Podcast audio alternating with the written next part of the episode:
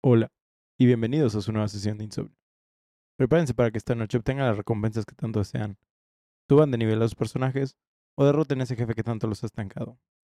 Mi nombre es Oscar, alias el Remenet, y como cada semana me encuentro aquí sentado con mis queridos hongo habitantes. Ok. Paco, Ostara y con la participación especial de nuestro músico explotado David el Cobra Ciega. explotadísimo. Quédense con nosotros para llenar sus horas de desvelo o simplemente ser su ruido blanco mientras dejan sus diferencias con sus enemigos para intentar reparar la vía estelar. Ah. Ah, ah, Pikmin. ah, No. Fuck. Mm, estuvo cerca. yo ya sé. Ah, pues tú lo leíste.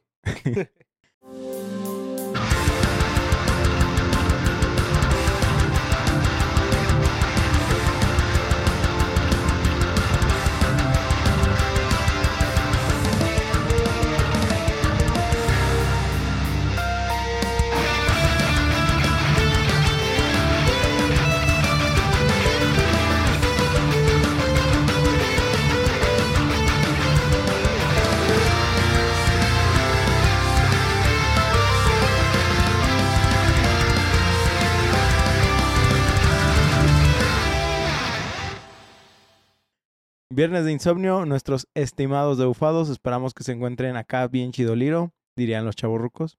No nosotros, Ah, no nosotros. no, no somos. No, yo sí lo diría. Nosotros No, somos soy, nosotros somos jóvenes con ojeras y rodillas tronadoras, ¿verdad? Güey, pues de repente nace decirle, decir a la gente chavos, güey. Es de. Sí, somos chavos. Pero, pero tienes que decirlo con S, güey, porque Eh, chavo. chavo, güey. Chavos. Chavos. ¿Qué pasa, chavos? Ay, no. Eh, Eso es como el Negas, güey. El Negas es un chavorruco.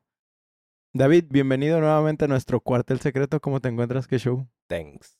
Todo chido, güey. ¿Ustedes qué tal? Todo bien, todo bien, muchachos. Chinguita, pero bien. Pues para los que ya nos escuchan desde hace un tiempo, saben que David es nuestro muchachón encargado de nuestros openings y endings. Esta Yeah. temporada no es la excepción. Para quienes no lo conocen, pueden escuchar su trabajo buscándolo como Blind Cobra en diferentes plataformas. ¿sí? Más al final les damos más sus, sus redes sociales. ¿sí? Hoy, muchachos, les traigo un capítulo especial.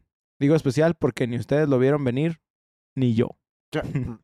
Este capítulo no estaba en la lista, es petición especial directamente de David y por desgracia me puso entre la espada y la pared cuando me dio dos opciones y ninguna de las dos las había jugado. GG. La cosa es que la intención de esta investigación, que esta investigación, que hice para esta investigación, perdón, es que para ver si yo mismo me motivaba a jugarlo o a entrarle a este juego. Y pues espero que, que, que sí lo lograra también atraer a, a los que no, no saben qué pedo, a los que están más niños, como nosotros. Nosotros. Antes que nada y sin la intervención de David, pregunto a mis muchachos, ¿ya saben qué juego vamos a hablar hoy? No, Yo adiviné uno y le fallé, pero es que dijimos, bueno, dijiste la pista de los ah, de los hongos, de sepa qué cosa estelar, Ujú. Ah, hongos estelares. Ah, Mis compas Ajá. pues, mi- con mis compas cuando comen hongos y se ponen estelares. Ah, nope. Ok, pues vamos. En 1986 se funda una compañía que no tenía esquinas redondeadas. Es cuando salió Master of Puppets. Ah, ¿la Oh, neta? chula. Sí. Chulada. Creada por dos personas llamadas Masafumi Miyamoto e Ah, El Hiro- Paco. O Hiro- japonés, no, no lo aguanto. Hironobu Sakaguchi. ese no. Ese ese ya lo hemos mencionado alguna vez. Me no, suena. no- no estoy seguro. Masafumi Miyamoto era un empresario e inversor que anteriormente había fundado la empresa Denyusha, que se especializaba en programación informática e ingeniería eléctrica. Proporcionó la financiación inicial y se convirtió en el primer presidente de esta misma empresa. Ahora, Hironobu Sakaguchi, que por más que lo leo, güey, suena como pinche albur. Sí, ya sé. Este era un diseñador de juegos que había trabajado anteriormente en la compañía misma de Denyusha. Sakaguchi se unió como empleado de medio tiempo y se le encargó de desarrollar un nuevo juego para la empresa. El origen se remonta al desarrollo de su primer juego conocido como The Death Trap.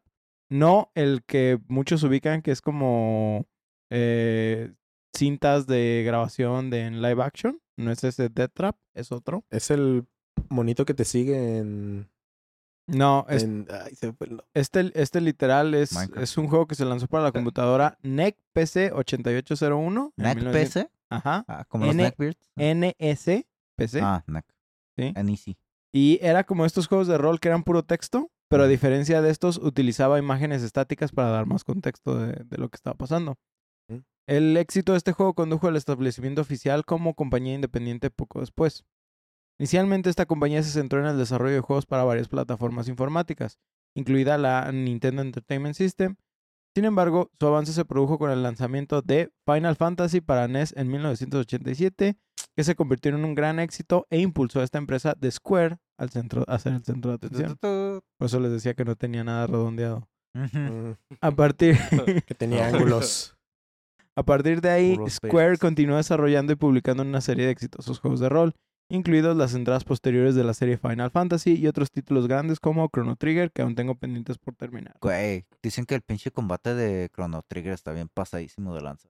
Está muy chido y sí pienso que la versión que tienes que jugar es la de 10, Mm, ¿sí? Por la manera en la que está implementado el combate. sí, con. Pero la neta, a mí me estresa un poco Sí, porque es Ah, combate en tiempo. real. sí, es, y- es, en tiemp- es- no, es combate en- por turnos, pero con temporizador de si no, to- si no tomas las acciones en suficiente tiempo, entonces el enemigo tiene reloj. extras.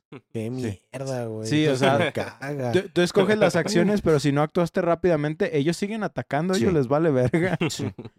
Ese es, el, ese es el pedo, pero está muy chido, la neta sí está muy chido. Ahora, el compromiso de la empresa, eh, a ver, si no me solté nada. Ah, ah, sí. El compromiso de la empresa de traspasar los límites de la narración, los gráficos y la jugabilidad la ayudó a establecerse como uno de los desarrolladores de juegos de rol líderes de la industria. A lo largo de los años, Square amplió su alcance a otras plataformas, incluido el sistema de entretenimiento Super Nintendo y finalmente la consola PlayStation de Sony, consolidando aún más su posición en la industria de los juegos. En el 2003, Square se fusionó con Enix Corporation, los desarrolladores de la popular serie de Dragon Quest, para formar al, fin Square Enix. Esta fusión reunió a dos importantes empresas japonesas de juegos y creó una de las entidades más influyentes, y exitosas de la industria. Que justo en la mañana estaba viendo, si te sabes, bueno, no sé ustedes dos, pero sí se saben el cagadero de que Donald era el, o es el hechicero más poderoso de toda la serie Ah, de los sí. Final Algo así había escuchado. Que el güey hace un hechizo que creo que se llama Zeta Flare, que Ah, es un hechizo, o sea, de lo más no. poderoso y que ni siquiera el, se supone que el jefe más cabrón que había salido en Final Fantasy, que era como un dios, Ajá. lo había podido hacer. Pues ya ahora en, creo que en el nuevo Final Fantasy, ¿en qué es el 16? Ujú. Este, un cabrón puede utilizar el Zeta Flare, entonces ya lo igualaron al nivel de Donald, entonces ya no es el único con ese título. Vergas. Sí, que es el ¿Ves? mago negro más cabrón que Ajá, salido, güey. Verga, güey. Digo, a ti te late mucho Final Fantasy y tú eres Ajá. más de Final Fantasy 7 específicamente, Ah, ¿no? no, yo del 7, del 15, del 9. El 13. No, sí te El late 13 no. machín. Sí te late machín. Sí, es que sí, soy, soy gordito de JRPGs. Ah, no me gusta admitirlo, ya lo acabo de admitir. Donde- Te Pero la pelaste ya. Ni cómo ayudarte. Bueno, hoy nos vamos a centrar un poquito en los años antes de que se convirtiera en Square Enix. Les voy a dar un fragmento traducido y un poco adaptado de mi parte de cómo salió esta colaboración. Square era conocido por hacer juegos de rol de alta calidad, en particular su serie de juegos de Final Fantasy. Estos méritos los llevaron a ganar el título de Maestros de los RPG por la revista de EGM o Electronic Gaming Ah. Monthly ah, ese, en es- su- ese estaba chido. en su país natal. Este, les iba exageradamente bien y siempre tuvieron una recepción increíble por parte de los críticos. Sin embargo, las ventas en el mercado occidental no cumplían con las expectativas. A fines de 1992, luego de las decepcionantes ventas de Final Fantasy II en Norteamérica, Square creó un juego de rol simplificado para el público original, para el público occidental, perdón, con Final Fantasy Mystic Quest. Pero la gente no lo peló y el juego solo vendió unas 400.000 copias. Que el- el de- no estábamos preparados. Dos años después, Final Fantasy VI, o como lo, como, como lo conocemos de este lado del charco, Final Fantasy III, vendió más de 2.5 millones de unidades en Japón en tan solo unos pocos meses. Es una mamada el cómo, o sea, entre todos los pinches títulos de Final Fantasy de Occidente, bueno, de Oriente a Occidente, cambiaron como tres juegos, creo, la numeración. Pues es que, es que te digo que pas- pasan fenómenos como por ejemplo lo de Mega Man o lo de Kirby, ¿no? Ajá. Que piensan que el público de acá no lo va a querer Si hasta no, por la portada. en- enojado. Ajá, si no está enojado o el fiasco que fue la portada de Mega Man original. Este, y luego, por ejemplo, Ah, el- icónica, güey. el primer Dragon Quest tiene otro nombre aquí, pero no me acuerdo cómo se llama.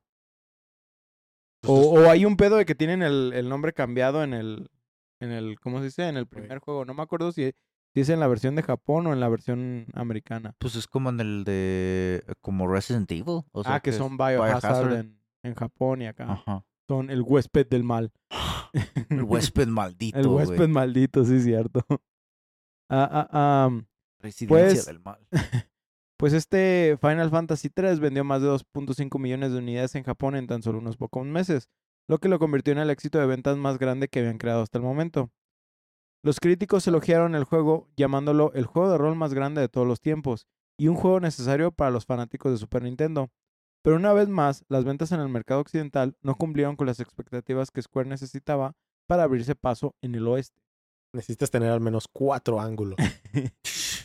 se dieron cuenta se dieron cuenta de que este era un desafío que no podrían conquistar por su cuenta, por lo que buscaron la ayuda del personaje de videojuegos más popular de todos los tiempos, Mario. Sonic. Este, Ah. no es cierto, no es cierto. Ahora, Verga, sí te había creído, güey. Ahora, mientras que Square luchaba con el mercado occidental, Nintendo estaba en lo más alto. Su consola Super Nintendo estaba comenzando a vender más que su rival Sega. Los niños de ese momento reconocían a su mascota insignia, Mario, con más frecuencia que a Mickey Mouse. Super Mario World vendió más de 20 millones de unidades. Incluso juegos como Mario Kart, que son spin-off, vendieron más de 8 millones de copias.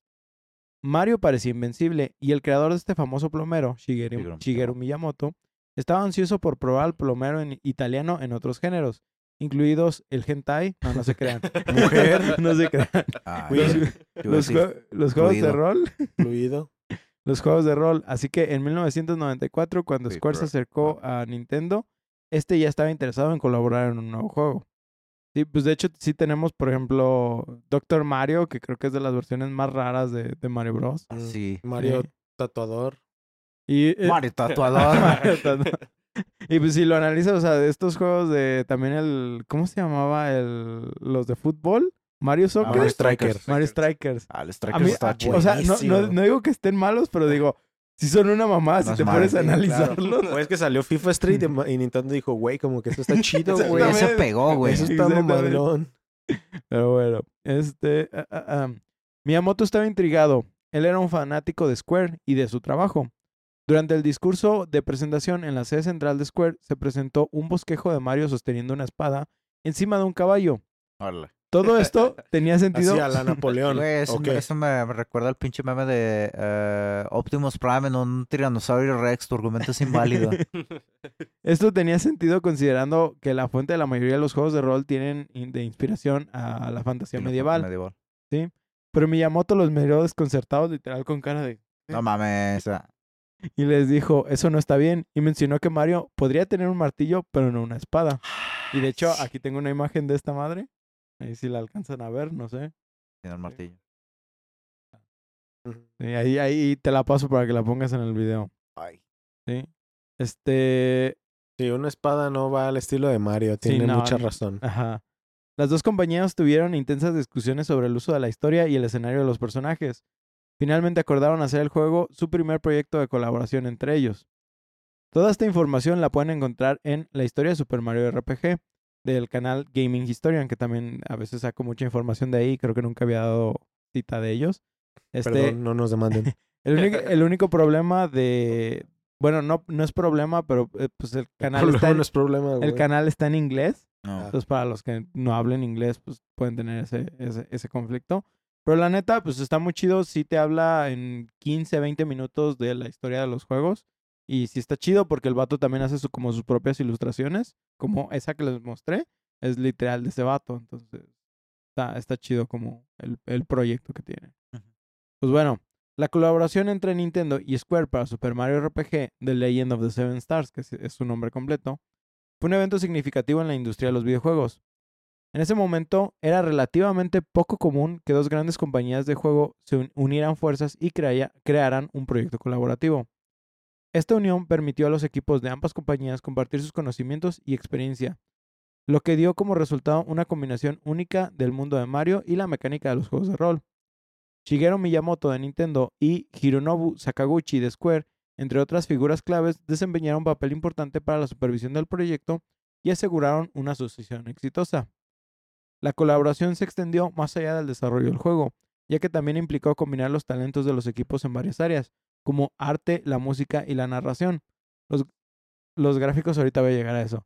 Los gráficos 3D renderizados previamente del juego y la memorable banda sonora compuesta por Yoko Shino- Shimomura Oh, fueron el resultado de los esfuerzos combinados de los talentos de los talentosos individuos en las compañías. güey, tener a Yoko Shimomura como compositora, güey, es garantía de que el pinche soundtrack va a estar pasadísimo de lanza. Soy fan from hell de esa señora. My man, Mach. my man. Que, por ejemplo, quienes no conocen a Yoko Shinomura, es la mujer encargada de la música de la franquicia Kingdom Hearts, Ajá, Parasite Eve ajá. y el primer Xenoblade Chronicles, entre otras cosas. Y Street Fighter 2, güey. O sea, el tema de bestia, güey, el tema de. Guile es, es, es gracias a Yoko Shimomura que lo tenemos, güey. Yo, por- yo- yo porque ya sabes que no soy tanto de peleas, entonces dije, no sé si ponerlo de Street Fighter porque no sé qué tan bueno es el soundtrack. Ah, buenísimo. Está Sí. chido, está muy chido. Pero bueno, Y este juego es muy especial, o sea, el soundtrack, güey, Ajá. porque son, pues, composiciones de Koji Kondo, que él le hacía la música de Exacto. Mario. de, de, de hecho sí vi que tenía, este, creo que tres tracks de Final Fantasy VI o Sí. Final Fantasy IV, no me Ajá. acuerdo. Tres tracks de eso eh, y le hizo arreglos y combinó eh, lo, lo que dice, los fragmentos de Koji Kondo Ajá. para ser parte del soundtrack, aparte de que también se aventó uno que otro chorrillo por ahí. Sí, y pues son las reinterpretaciones de, o sea, como temas de Yoshi en especial Ajá. y con yo con la mente de Yoko Shinomura dices, güey, qué perro suena, güey. O sea, nunca me hubiera imaginado. Es lo mismo que pasó, por ejemplo, con. Bueno, en realidad ahí fue el mismo. eh, el mismo compositor. eh, iba a decir de Final Fantasy al Final Fantasy VII Remastered, del primer eh, epi- Ujú. eh, episodio, digamos. Pero también, por ejemplo, lo que pasó con Final Fantasy VII a el Crisis Core, que el. En el Final Fantasy VII el compositor es creo Nobu Uematsu y en el Cris- Crisis Core es Tetsuya Shinomura. Pero eh, los dos están trabajando así como en conjunto, pero el, en el Crisis Core como lo hizo Tetsuya y él tiene su grupo que es más enfocado así como a metal, Yeah. entonces por eso el soundtrack de Crisis Core pues se escucha así como más puerco, o sea, en el combate. Tiene Sí, más pero- óxido. Pero tiene así sus interpretaciones de las mismas ca- canciones que ya han salido en. que salieron en el Fantasy. Final Fantasy VII y, o sea, los, la, el arreglo que le hace le es fiel, pero pues le agrega de su versión. Sí, pues es como lo que vimos en el soundtrack de, de Spider-Man, ¿no? Que cada personaje, o sea, todos utilizan como una misma base, pero cada personaje eh, influye en la música de maneras diferentes. Ajá. Simón, ¿Algo que querías agregar? Eh, no. Ok. Entonces sigo. Sigamos. Ah, ah, am, el escritor del juego fue Kensuke Tanabe, quien es responsable de apoyar y escribir en juegos como A Link to the Past y Ocarina of Time. Órale. Y en el Ujú. departamento de arte tenemos a Hideo Minaba, que es reconocida por su trabajo en Final Fantasy, a Kiyofumi Kato, que ha hecho animación y arte, incluidos juegos de Disgaea, Oh. y a Yuko Hatae, quien también es una reconocida artista de Final Fantasy. Prácticamente Square metió como el arte y la Los música, de y RPGs. Nintendo puso como, pues ahí está la licencia y IP. mis Ajá. escritores. Sí, güey, yo, yo pongo la feria, que se arme. Quiero que me saquen un buen producto. Eso es raro, pero...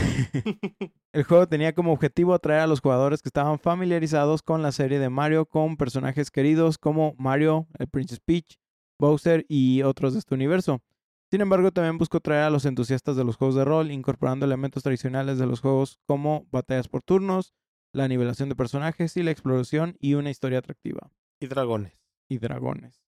Si bien, bueno, pues Bowser es técnicamente un... No, no es un No, dragón. es una tortuga. tortuga mutante. Es, eh, güey, es Teenage Era Mutant un- Ninja Turtle confirmed. Era, era un... ¿No era un burro o era un... ¿Cómo le dicen? Burro, ¿Al os? burro. ¿Al qué? ¿Al os?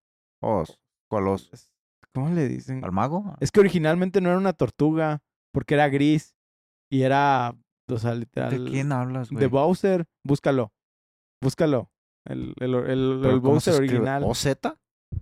¿Cómo, ¿Cómo se llamaba, chingado? Era como el villano de este de Kung Fu Panda 3, güey. ¿Cómo se llama ese güey? ¿Que Bowser First Form, güey? Ah, como, como si oh, fuera eh, Freezer, güey. El animal. El animal. El animal que es el enemigo de Kung Fu Panda 3. Ah, ¿Era este? el toro, el... Sí. Ajá, es- ¿Cómo es es- OU? No, eso es. No, ¿Este es un dice? ¿Dónde? ¿Este dice? Simón. A ver. What the heck? Parece un tiburón a la verga. Originalmente no era una tortuga, güey. Era otra chingadera bien rara, pero bueno. Lo tuvieron que hacer guapo. Gracias por la imagen. Ah, ya sentía que me iban a comer vivos estos güeyes. Ah, ah. Sin embargo, también buscó atraer... Ah, esto ya lo leí. Si bien el juego era accesible para los jugadores de varias edades, atraía particularmente a un grupo demográfico un poco mayor, incluidos adolescentes y adultos jóvenes que eran fanáticos tanto de Mario como de los juegos de rol. La combinación de estos reconocibles personajes de Mario con la profundidad y la mecánica de un juego de rol hizo a Super Mario RPG un título único y atractivo para una amplia gama de jugadores. Ahora, la trama de Super Mario RPG The Legend of the Seven Stars gira en torno a la búsqueda de Mario para rescatar a la princesa Peach porque a huevo de las garras del villano Smithy y su pandilla de malandros. Smithy, Werben, Jürgen Man Jensen. sí. Oh, No del. Smitty Bacall Gang. Eh, Simón era la, la- el gang de Smithy. El juego comienza cuando el conocido puente de estrellas o Star Road se rompe en siete pedazos por un ataque del villano Smithy. Güey, cuando destruyen el. ¿Cómo se llama? El camino que hace el Bifrost. O El se llama tal cual el Bifrost. Bifrost. Sí, Pues el cuando destruyen el Bifrost. cuando, destruyen el camino que es el Bifrost, ¿cómo se llama el Bifrost, güey? ¿Cómo se llama el camino que te lleva? Ah, el camino que lleva a Belén. Pues este se rompe en siete pedazos. camino que lleva a Falta tiempo, Belén. falta tiempo todavía. Sí, no, no, no. Primero Spooky Times. Así es. Pues se rompe en siete pedazos por un ataque del villano Smithy y como resultado los deseos de las personas ya no se cumplen. Ay, Lo- como si se cumplieran. No. Lo que provoca. Ajá. Lo que provoca el caos en el reino champiñón. Mario, acompañado de su nuevo aliado, No, la realita. acompañado por su nuevo aliado, una criatura parecida a una nube llamada Mallow, emprende un viaje para encontrar las piezas de estrella que faltan, restaurar el Star Road y salvar a la princesa Peach.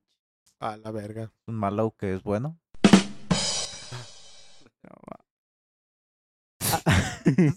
A lo largo de su Sí, Paco, aventura, sí lo es. a lo largo de su aventura, Mario y sus aliados se encuentran con varios personajes coloridos, tanto amigos como enemigos, mientras exploran diferentes lugares del reino champiñón y más allá. Conocen a Geno, un poderoso guerrero de Star Road que se une a su grupo, y a Bowser, quien actuará como aliado. El grupo se enfrenta a los secuaces y de, de Smithy, quien está causando estragos y problemas en diferentes áreas. Cada ubicación presenta sus propios desafíos, acertijos y ba- batallas contra jefes que Mario y sus aliados deberán superar. A medida que avanza la historia, los héroes aprenden gradualmente más sobre los nefastos planes de Smithy y su deseo de conquistar el reino champiñón.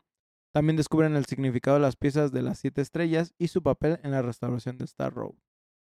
El juego combina elementos de exploración, resolución de acertijos y batallas por turnos mientras los jugadores controlan a Mario y sus aliados, utilizando sus habilidades únicas y ataques especiales para derrotar a los enemigos. La historia se desarrolla a través de varios diálogos, interacciones y escenas a medida que los jugadores avanzan en el juego. O sea que si ustedes se saltan todo el diálogo de Pokémon, aquí es lo mismo. Sí, es presionar A hasta, Hasta que la- llegues al putazo. Ah, Güey, lo feo es cuando estás presionando a chinguiza y terminas la conversación con el güey y, Y le vuelves a empezar, no. güey. Es la maldición del centro Pokémon. fin". Ey, Yo, yo por eso empecé a admirar cuando los juegos ya ponían esto como de que dejabas sostenido presionado. y ahora más veías. Sí, güey. No, no, no. ¿Cuál, Eso güey? lo A mano, güey. persona. ¿Quieres saltártelo? Te va a costar. No, güey. Te va a costar. Eh, eh, El otro día que ando jugando ahorita Peace Walker, llega Rebe Mm. y me empieza a platicar unas cosas y yo así en media cinemática, Güey, güey. es horrible. Es horrible cuando. eh, por eso me acuerdo Oh, un sí. Me acuerdo un pinche artículo que leí alguna vez de que 10 cosas que debes de entender de los gamers. Que este, este artículo muéstraselo a tus papás o a tus compas o a tus roomies o lo que sea. Y ponen una de que cuando tú entres al cuarto y veas que eh, el libro película. mágico está hablando con la pluma, güey, lo que le está diciendo la pluma es bien importante, güey. Es bien importante. Así que por favor, déjalo escucharlo, güey. Lo, lo- Déjalo escucharlo. lo peor es que, pues ahorita ya también estamos medio acostumbrados a que hay unos juegos que tienen cinemáticas Y le y, puedes que le puedes pausar. güey. Sí, Sí. pero, Pero- hay, hay pocos, o sea- güey. no, no muchos lo hacen. Rebe tenía como 10 minutos platicándome cosas y yo, yo con la cinemática ahí a un lado. Y me, y me dice, estás Estás viendo un viendo- video, ¿por qué no le pones pausa? Y yo, es que no es un video. Es mi juego. Así se juega Metal Gear, ¿sí? Agarras palomitas. Está como el pinche meme que sacaban de The Last of Us. De que, ah, mira, como en el juego, que no tiene que presionar nada.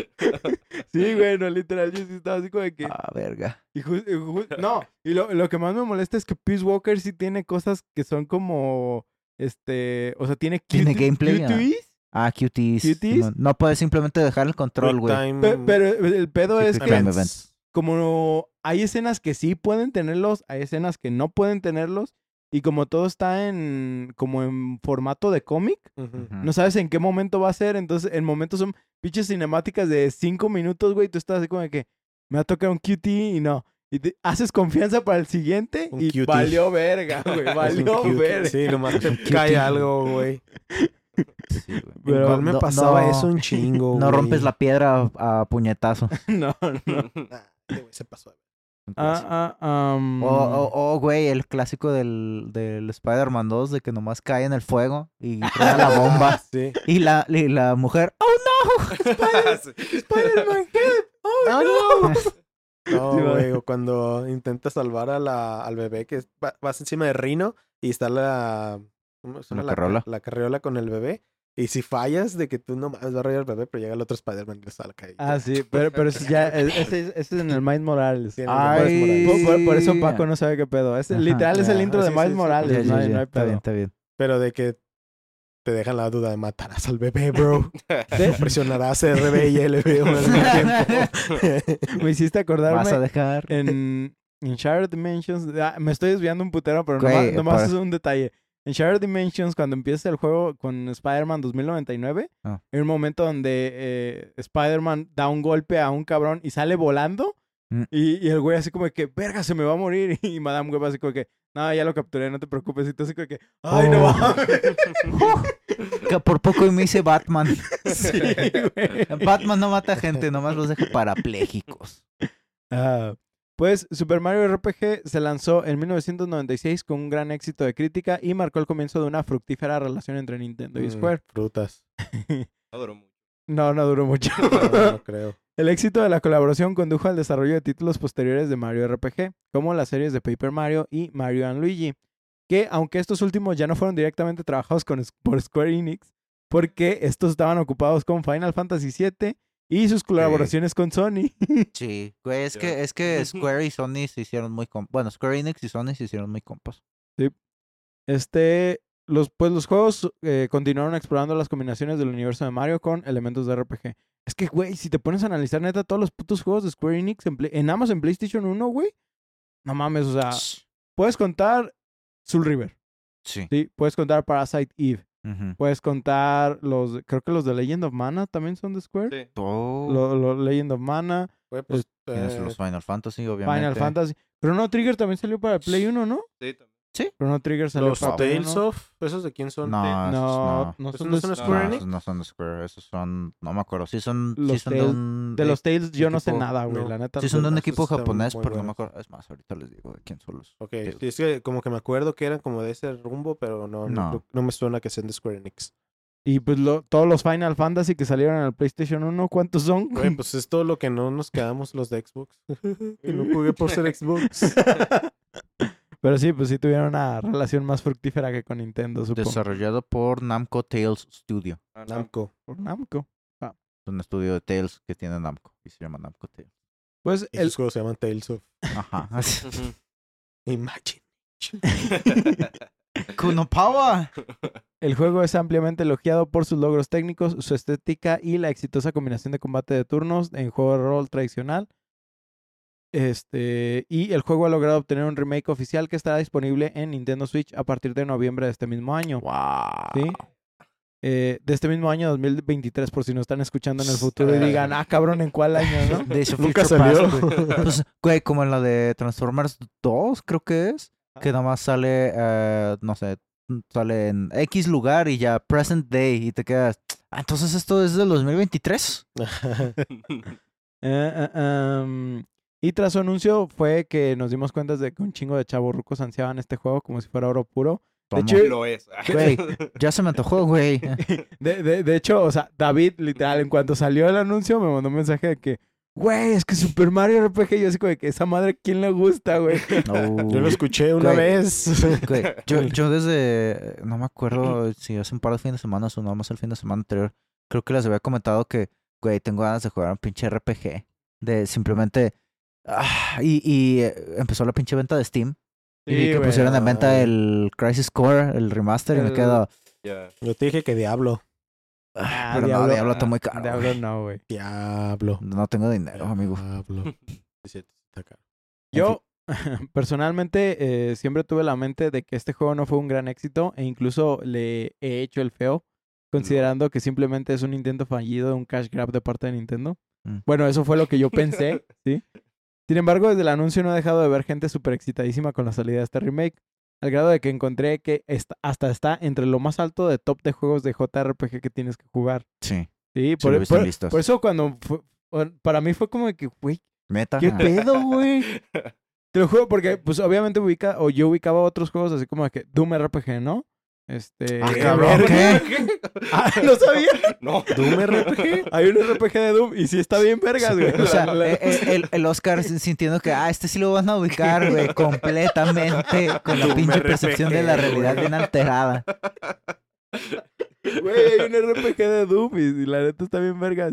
Pero incluso en su tiempo, cuando yo, yo me enteré de, de ese RPG, yo también dije, güey, ¿quién mierdas va a querer un RPG de Doom? Doom es un shooter, ¿no? O sea, no- Güey, es que los, los RPGs, güey, son cosas que lo puedes hacer de cualquier, de cualquier madre. estoy, estoy de acuerdo. Y ahorita que... Pero es, es hermoso, es chido. ahor- ahorita que cada vez más me meto en el mundo de los RPGs, pues también digo, güey, es que la neta sí está chido.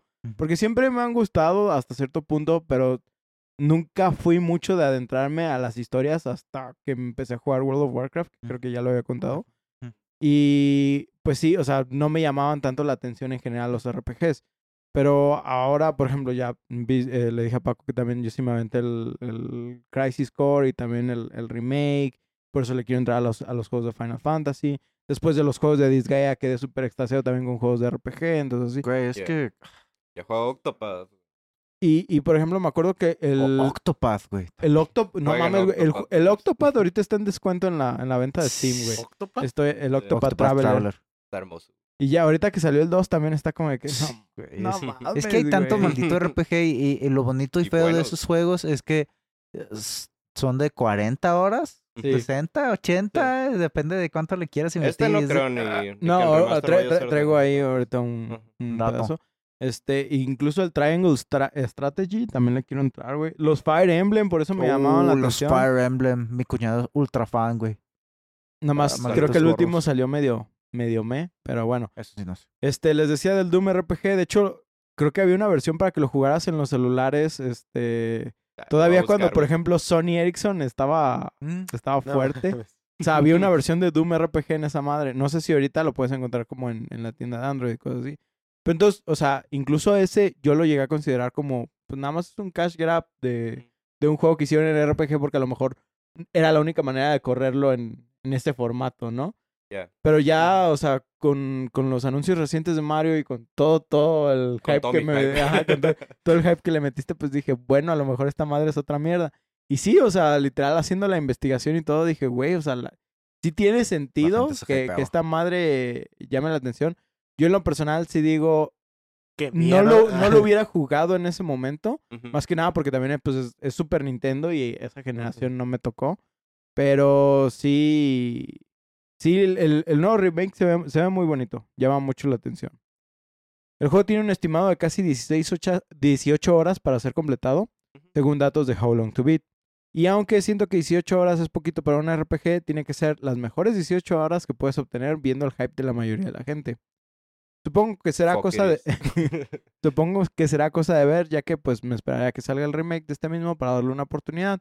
Pero pues ahora sí, David, platícanos tu experiencia con este juego. ¿Qué hace, eh, qué te hace estar del lado de la chaviza para ansiar este remake? Ya sé, güey.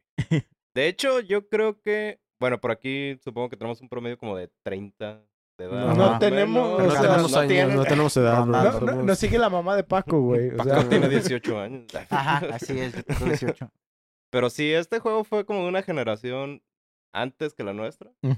Porque salió en el 96, o sea, yo Ajá. tenía cuatro años para ese Yo rato. tenía dos.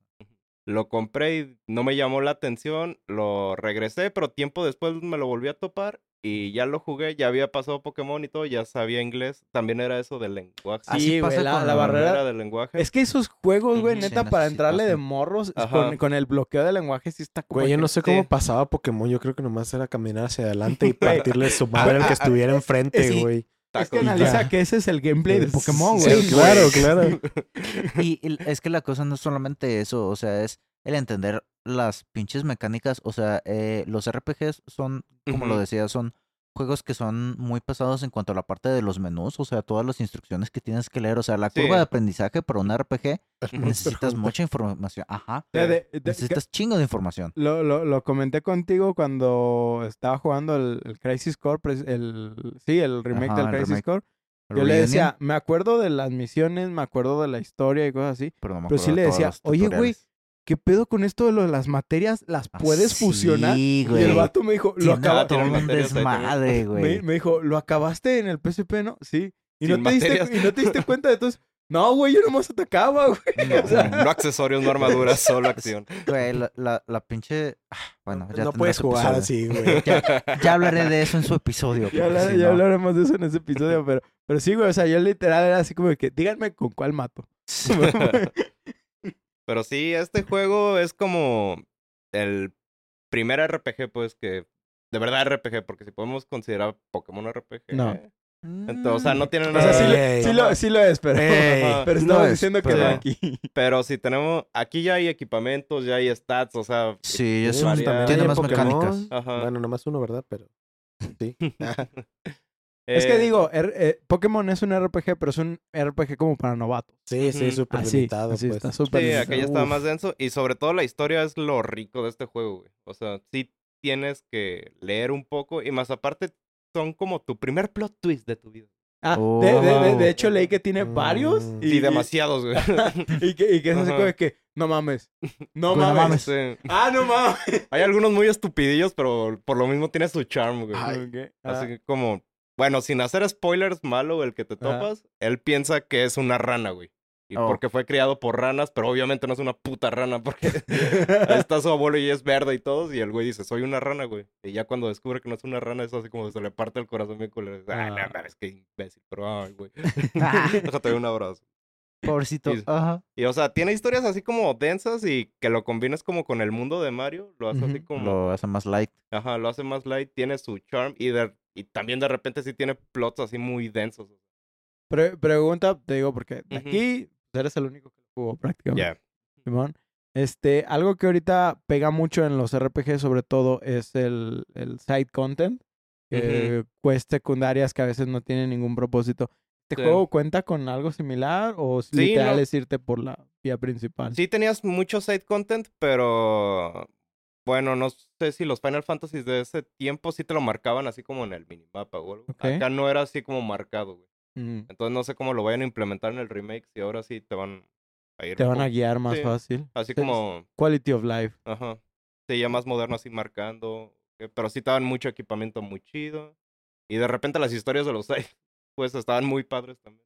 Ah, eso es cuando está bien vergas, güey. Cuando, el- cuando el contenido secundario tiene las historias así bien desarrolladas. Sí. Ah, Como en The Witcher.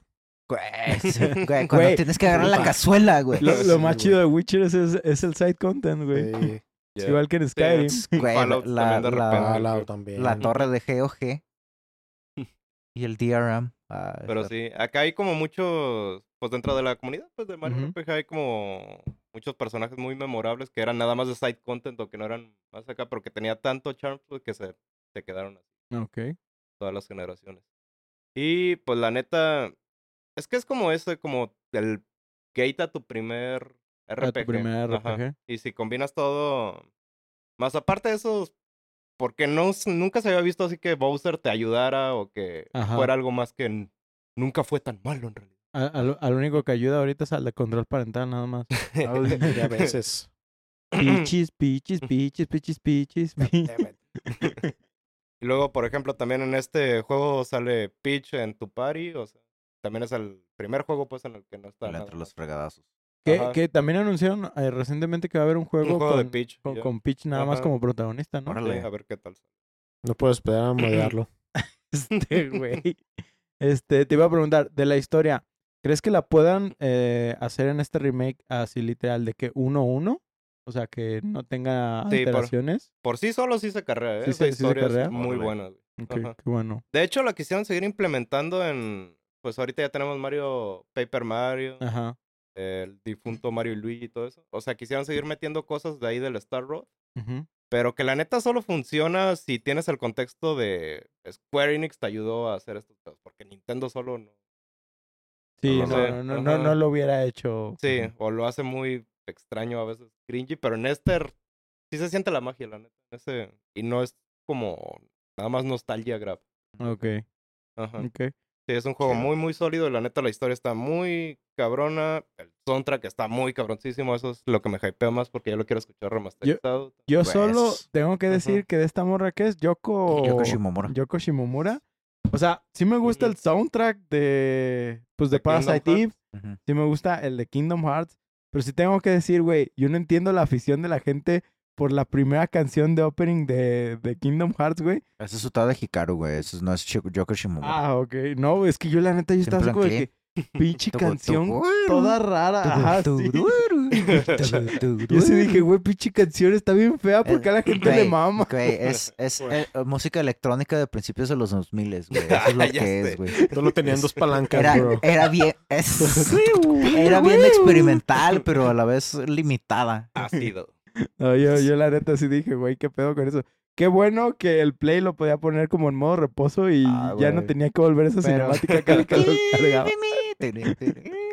Ah, era la mamá. Y Pero de sí, hecho, güey. de, de este juego, güey, a lo mejor se ubican bastantes rolas. Porque, Ajá. como por ejemplo la de Forest Maze. O de repente las han de haber escuchado en algún En video de. YouTube que los ponen en el fondo. Oh. Ajá. Y neta son composiciones muy, muy cabronas. O sea, estaba en la escuela de música y hablaba con un maestro que también era muy fan. O sea, te digo, son ajá. como de esa edad todos los fans de este juego. Va, va, va. Y sí, me pasó las partituras y las estábamos analizando y dije, güey, o sea, ¿qué necesidad había de hacer algo tan cabrón? O sea, es- Los memes que ponen de que, güey, nada más va a estar caminando el vato por el campo, no necesita estar tan cabrón. Y, pinche el- piano en fuego. Casi. De, de, la, la de Phil Collins, ah, güey, güey, son Ah, sí, unos osos caminando, güey. se pasó de ultra verga. Solo es Mario agarrando a vergazos otra vez, güey. Tranqui, ya lo hicimos antes. No te, no te trinques. Es nada más la pelea final entre Yotaro y... Ah, sí, sí. Pues muchachos, ¿ustedes algo que quieran agregar? Güey, Siempre es- escuché del RPG, pero nunca le entré al RPG. A ver, Super Mario me RPG dijo que era estaba malo. Ah, que era adictivo. y No. tenía razón. Rocket Propel Grenade. Simón. No, este, yo este tampoco lo he jugado, pero pues ahorita sí, pues todo eso que dicen. El, el remake supongo va a salir para el Switch. Sí, obviamente. Sí, sí, sí. Ah, supongo entonces no lo venderé todavía. Creo, espero que no salga caro, güey. creo que Ah, puedes... como 1200, yo creo No, que no- no estoy seguro, pero creo que puedes ¿Pero por jugar 18 el- horas? Puedes jugar el original en la Virtual Console. No sé si está entre los En juegos el- que está de, de Switch, de la versión online. No, en el Switch. ¿No está? Estaba en el Wii U. Ahí Está- sí lo compré todavía. Sí, pero la Virtual Console, la neta, como extraño. Esa madre estaba más chido que Sí, la pinche suscripción culera que tiene Nintendo ahorita. No me desmonetices. Este, no me odies, a veces compro de tus cosas. A veces. veces. Pe- pero sí, o sea, pinche suscripción sí está bien culera. Mejor regresanos a la Virtual Console. Este, nomás creo que la, había unas diferencias en la Virtual Console que sí le hicieron unos parches a unos ataques de unos enemigos. Y no me acuerdo si quitaron algún alguna misión específica o algo, pero sabía que tuvo unos cambios. Ya. Pero pues, si no tiene nada más que agregar, pues vamos cerrando este capítulo y no les he No mandado mandaste nada. ¿cierto? Así que ahorita se los Ay. mando. Esperamos que disfrutaron esta historia llena de cuadrados, plomeros y turnos. Recuerden que pueden enviarnos sus comentarios o juegos que quieran escuchar a debufodeinsomnio.gmail.com o por Twitter e Instagram nos encuentran eh, como Debufo de Insomnio. También recordarles que este podcast lo pueden encontrar en sus plataformas de Spotify, Google Podcast, Apple Podcast y ahora con su nuevo host, Acast. Si gustan dejarnos un review por parte de alguno de estos servicios, con gusto lo leeremos aquí en el programa. Además estamos en redes sociales como Facebook, Twitter, TikTok e Instagram, igual como Eufo Insomnio, donde además de subir memes, subimos contenido referentes a nuestros episodios. David, recuérdanos tus redes sociales y todo sobre tu proyecto, por favor. Excelente. Me pueden encontrar en Instagram como blind-cobra, en Facebook como blind y... Y ya. en Spotify, obviamente. En YouTube. Hace, Bueno. hace música literal, tipo synthwave. Es Synthwave. Synthwave. si está- escuchar. Está muy chida. Yo no era, yo no era parte del, del movimiento synthwave, pero ya, Pero unido al ya, ya, movimiento ya, ochentero. ya me he unido. Está, está chido, la neta. Y te tengo una sorpresa para el otro capítulo. Está pero- chula. Ay, sí. Nosotros nos despedimos, no sin antes recordarles que cuando no puedas entrar a un mercado, le pagues a una compañía famosa para que te ayude. Yo soy Oscar Yo soy Paco. Yo soy Ostara. Soy David Blanco, bro. y nos vemos en su siguiente sesión de insomnio. Vemos. Creo que esta última broma estuvo muy oscura, bro.